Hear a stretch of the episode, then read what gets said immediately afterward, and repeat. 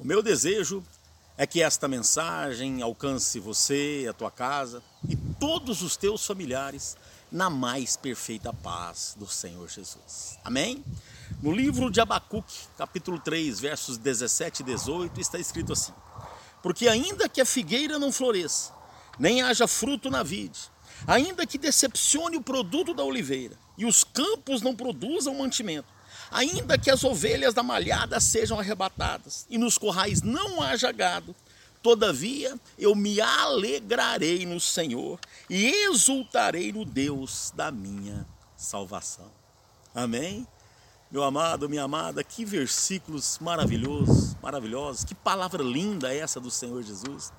O profeta Abacuque aqui está exaltando a Deus, dizendo que mesmo que tudo esteja errado na vida dele, ele não deixaria de se alegrar no Senhor, de exultar no Deus da minha salvação, como diz ele. Nesta época do profeta Abacuque, ah, os negócios se resumiam à agricultura, era a plantação e cuidar dos animais, né, ovelhas, gado.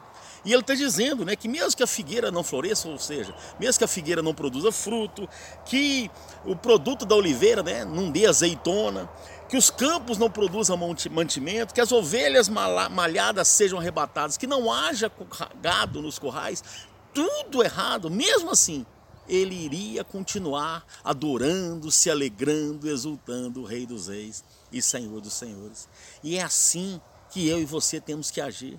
Por mais que a vida às vezes tenha sido difícil para nós, por mais que às vezes temos passado algum tipo de necessidade, passado algum tipo de situação difícil, mesmo assim, nós não podemos deixar de nos alegrar com o Senhor, de exaltar, exultar o Deus da nossa salvação. Amém? Que possamos nos alegrar no Senhor sempre, independente da nossa situação terrena.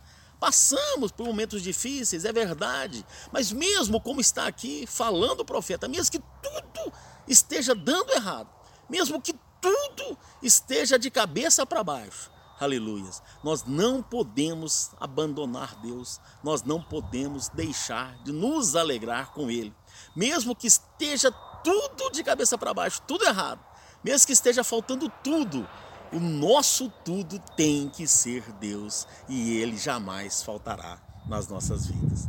Amém? Que você tenha um dia abençoado, tendo Deus como seu tudo, em nome de Jesus. Amém. Eu sou Wellington Tavares e esta foi mais uma palavra do pastor.